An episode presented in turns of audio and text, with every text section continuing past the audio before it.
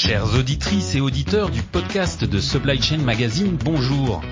L'invité cette semaine de Jean-Luc Rognon est Emmanuel Belmont, responsable grand compte chez Actemium Lyon Logistics, pour évoquer un enjeu clé de l'automatisation en entrepôt, le potentiel insoupçonné du rétrofit. Bonne écoute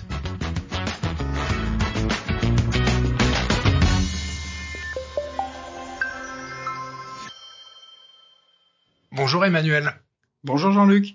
En France, la, mécanisation et l'automatisation des entrepôts ont pris une ampleur considérable euh, ces dernières années, à tel point qu'on aurait presque tendance à oublier que les premiers projets en la matière remontent euh, pour certains à plus de 20 ans. Pour autant, une fois que euh, le système est frappé d'obsolescence, tout ce parc installé de transstockers, de trieurs haute cadence, de convoyeurs n'a pas forcément vocation à être remplacé et à disparaître il existe une alternative, le rétrofit, qui consiste à optimiser les systèmes intralogistiques existants. Comment définissez-vous le rétrofit chez Actemium Lyon Logistics? Chez Actemium, euh, le rétrofit, c'est une alternative économique. Euh, et pour nous, euh, il y a quand même deux façons de le voir.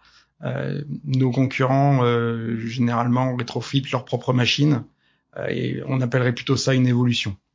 De notre côté, on, on fait des rétrofits plutôt sur les machines de la concurrence, euh, où on reprend la main euh, sur le contrôle commande et où on modifie euh, tout le fonctionnel et où on adapte la machine.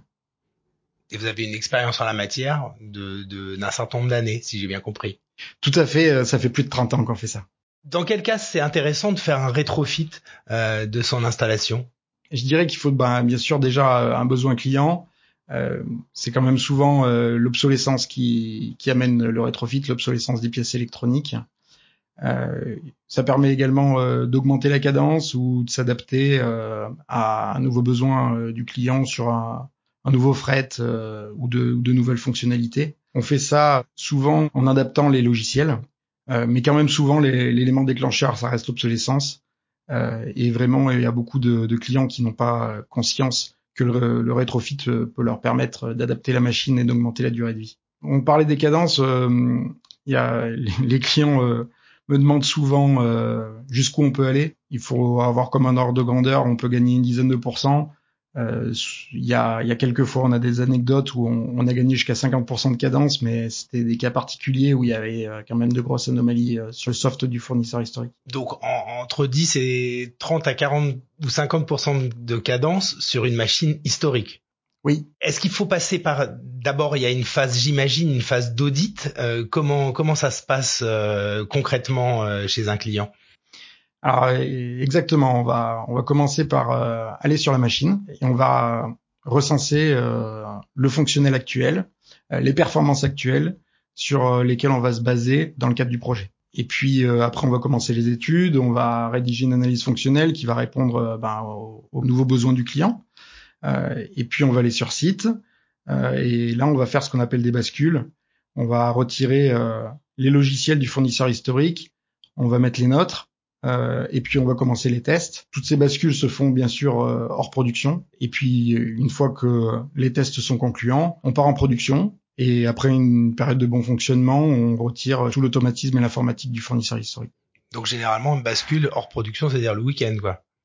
Eh oui, parce que la plupart de nos clients euh, travaillent souvent 7-7, enfin 6 jours sur 7, 24-24.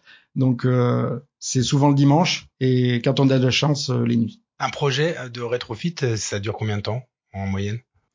Ah, Ça dépend de, la taille de la machine, bien sûr, mais euh, sur euh, un trio de cadence ou un transstocker, on va dire euh, à peu près six mois. Ce que vous dites aussi, c'est que finalement le rétrofit, c'est pas uniquement le, moyen de prolonger la durée de vie d'un système historique automatisé, mais il y a aussi cet aspect de pouvoir continuer à faire des évolutions malgré le fait que le fournisseur historique, pour le coup, euh, soit pas tellement ouvert à ça parce qu'il a d'autres choses à faire. Exactement. C'est un segment commercial qu'on développe énormément chez Actemium depuis de nombreuses années. On l'a même identifié chez nous dans notre plan d'action commerciale. Euh, on fait énormément de projets pour euh, étendre des machines existantes, rajouter des sorties, rajouter des lignes de convoyage, rajouter des, des espaces de stockage dans un transstocker ou même des évolutions fonctionnelles. Et donc par rapport à l'alternative de repartir de zéro et de racheter euh, une machine neuve, évidemment euh, il y a sans doute l'avantage euh, économique. D'ailleurs, vous pouvez peut-être nous dire un petit peu ce que de, quoi il, en retourne, mais quels sont les autres avantages aussi du rétrofit? Il y a deux questions en une. Bah, alors, l'évolutivité de la machine, on l'a vu. On travaille aussi beaucoup sur l'ergonomie des postes opérateurs au niveau des interfaces homme-machine des logiciels, mais aussi après coup, on peut modifier mécaniquement la machine pour la rendre plus ergonomique. Il y a bien sûr un, gros gain environnemental. L'impact CO2 est totalement réduit par rapport à construire une, machine neuve. et puis on l'a vu, l'amélioration de la performance avec les cadences et aussi la suppression de la dépendance euh, aux fournisseurs historiques parce qu'on on supprime euh, des pièces de rechange que le client est obligé de s'approvisionner euh, chez le fournisseur historique et on les remplace par des pièces du commerce que le client peut nous acheter mais qui peut aussi acheter en direct au fournisseur de la pièce. Parlez-nous cette euh, cette histoire de boîte noire. C'est quoi? On n'en a pas encore parlé, mais justement dans une opération de rétrofit, on, va identifier euh, un certain nombre de points euh, sur lesquels il y a une emprise un peu propriétaire du fournisseur, c'est ça? Oui, tout à fait. Nos, nos automaticiens sortent souvent à à, du matériel euh, avec du soft fermé où euh, le fournisseur n'a pas donné le, le, logiciel et où euh, la documentation ne décrit pas du tout le fonctionnement pour qu'on puisse le redévelopper. Donc on fait ce qu'on appelle du rétro-engineering. On retrouve ça souvent sur des variateurs, sur des balances, sur des moteurs à l'intérieur des plateaux des, des trieurs haute cadence. Et donc là, ben, on observe, on regarde comment ça fonctionne, on adapte et on arrive à, à supprimer ces botnards. Vous m'avez pas répondu sur la, la question économique. Euh, euh il y a un ordre de grandeur. On imagine que c'est évidemment beaucoup moins cher de faire du rétrofit que de passer à une solution euh, euh tout, flambant neuve. Mais est-ce que est-ce qu'on peut avoir une idée de l'économie qu'on peut réaliser? Je dirais que ça n'a rien à voir. C'est pas comparable. On est sur un ratio à au moins 1 pour 20 en termes de garantie, parce que c'est vrai que euh, on fait une opération de rétrofit, finalement c'est la partie automatisme qu'on va euh, complètement euh, remettre à, neuf et modifier pour qu'elle soit pérenne. Ça veut dire que on repart sur une garantie contractuelle? Alors, quand on fait un rétrofit, on, on va garantir bien sûr tout le matériel qu'on fournit, les serveurs, les automates. Euh, on va garantir aussi euh, les prestations, euh, le logiciel. S'il y a des anomalies qu'on découvre, ben, on va les, les, corriger dans la période de garantie. mais bien entendu, on va pas aller regarantir la machine historique qui a quelquefois plus de 20 ans.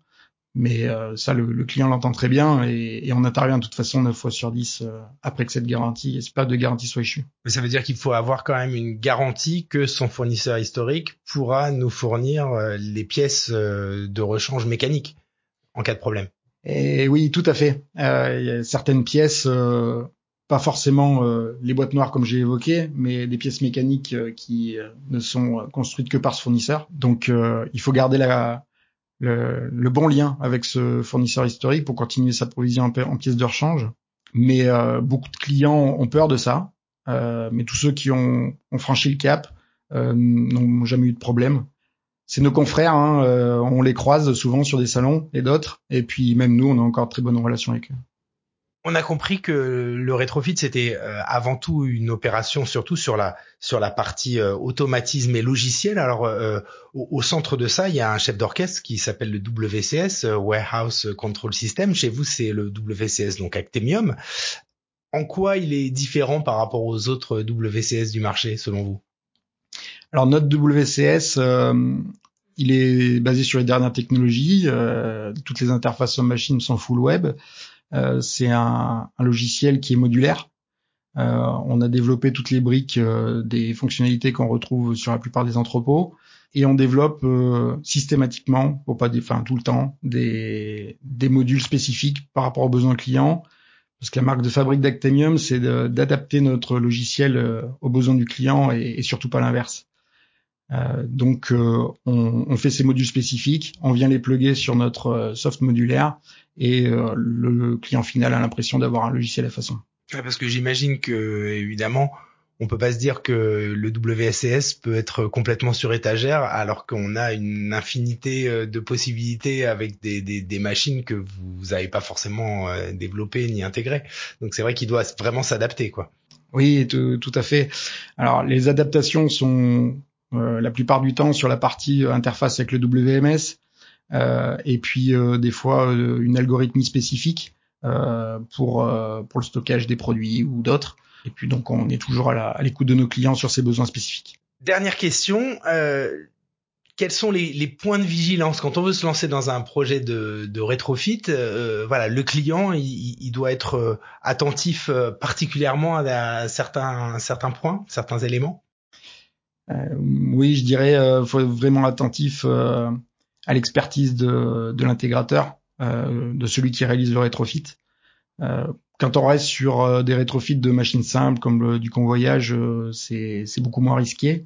Euh, mais dès que on s'attaque à du trieur de cadence ou du transstocker, faut faire attention, notamment avec ces fameuses boîtes noires. Il faut savoir le faire, le, le rétro-engineering, et, et surtout garantir la remise en production de la machine à la fin d'une période de test, à la fin de la bascule, il faut pouvoir rendre la machine en temps et en heure avec zéro impact production.